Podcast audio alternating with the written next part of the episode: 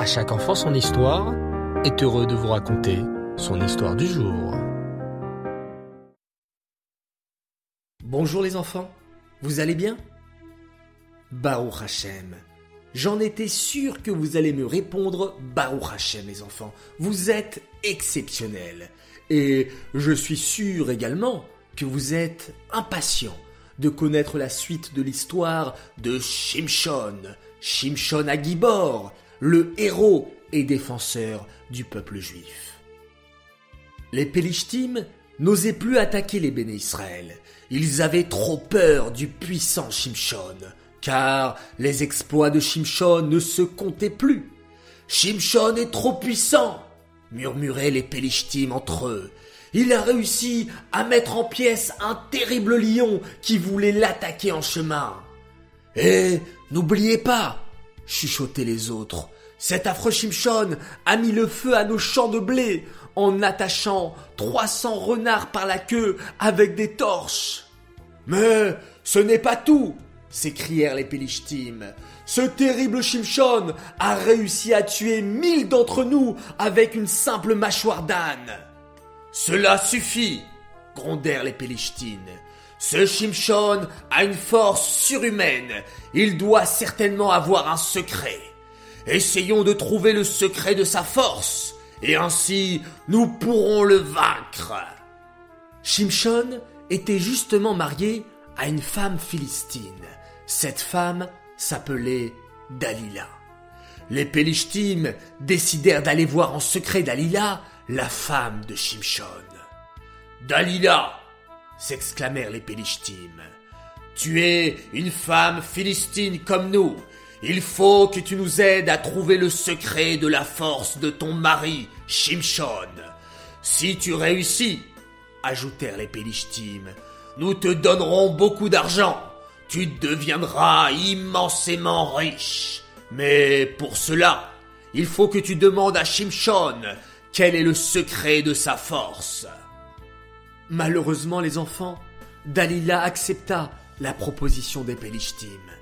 Quelques jours plus tard, alors que Shimshon et Dalila étaient assis ensemble, Dalila se mit à dire à Shimshon Mon cher mari, je vois que tu es très très fort tu dois sûrement avoir un secret. Quel est donc le secret de ta force? Au début, Shimshon refusa de le lui dire. Dalila, je ne peux pas te dévoiler le secret de ma force. Oh, Shimshon s'exclama Dalila. Je t'en prie, fais-moi confiance, je ne le répéterai à personne. Au début, les enfants, Shimshon essaya de lui mentir, il dit à Dalila, Si on m'attache les mains avec cette corde toute neuve, alors je perdrai ma force. Dalila fit un mauvais sourire. Elle attendit la nuit et attacha les mains de Shimshon pendant qu'il dormait avec cette corde neuve, puis elle s'écria Shimshon, Shimshon, les Pélishtim sont venus t'attaquer. Aussitôt, Shimshon se réveilla et détacha ses mains facilement comme s'il s'agissait d'une simple toile d'araignée. Tu m'as menti hurla Dalila en colère. Puis Dalila poursuivit en versant des larmes. S'il te plaît, Shimshon, dis-moi, quel est donc le secret de ta force? Au début, Shimshon réussit à cacher ce précieux secret. À chaque fois, il inventait un autre faux secret. Mais Dalila ne laissait pas Shimshon tranquille. Toute la journée, Dalila insistait, pleurait, suppliait, implorait Shimshon pour qu'il lui dévoile son secret. Et une nuit, hélas, les enfants, Shimshon, qui n'en pouvait plus d'être constamment harcelé, dévoila son secret à Dalila, sa femme.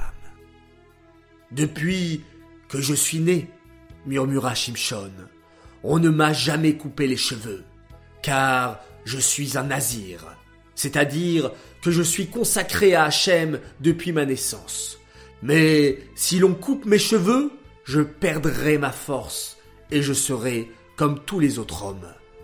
Cette fois, Dalila comprit que Shimshon disait la vérité, car il avait prononcé le nom d'Hachem.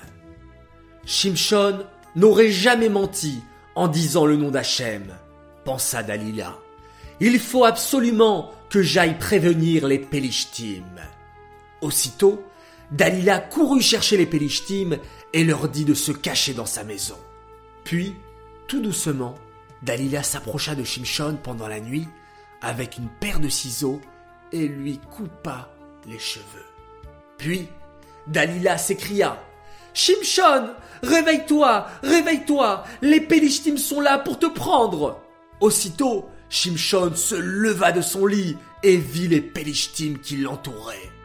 Shimshon voulut se battre, mais il sentit aussitôt qu'il n'avait plus de force.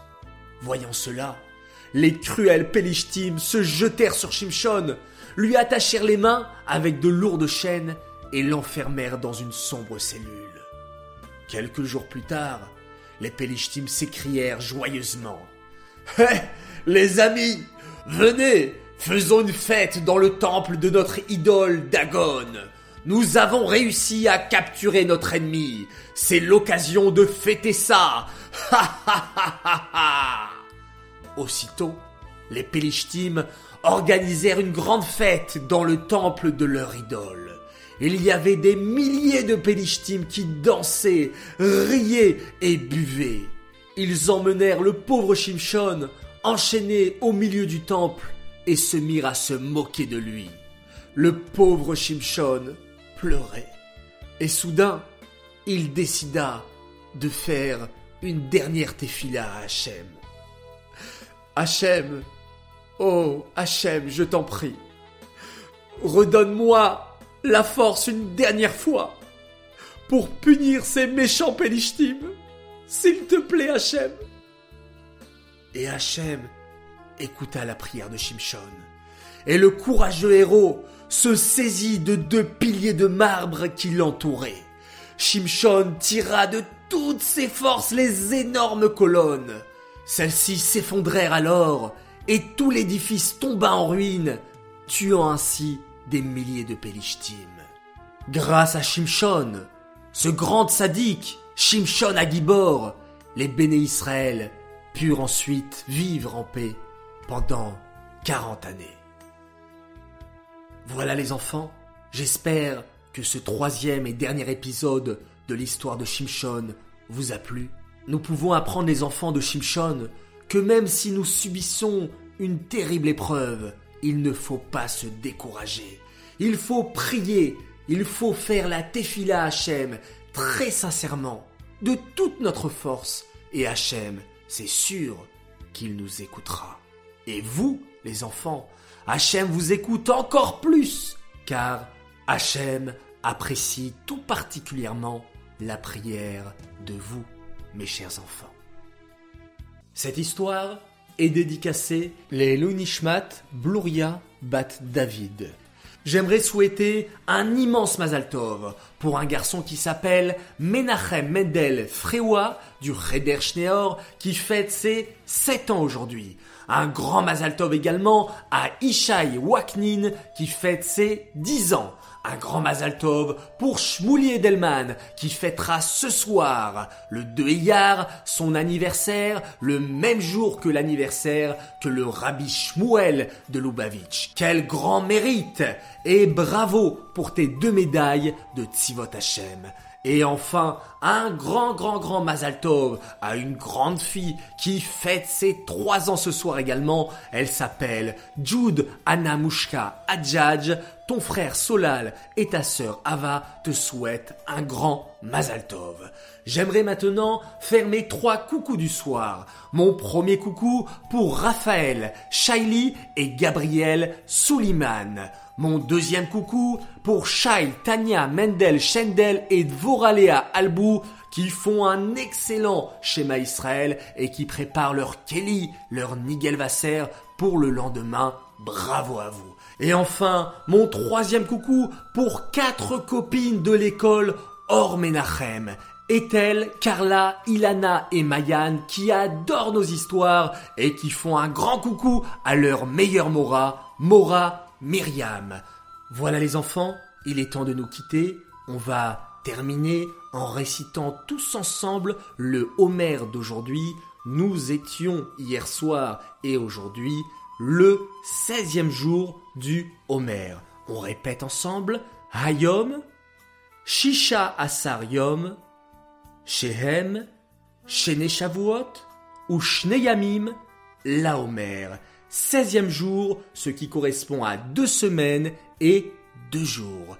On peut à présent terminer en faisant tous ensemble un très beau schéma Israël. Laila Tov.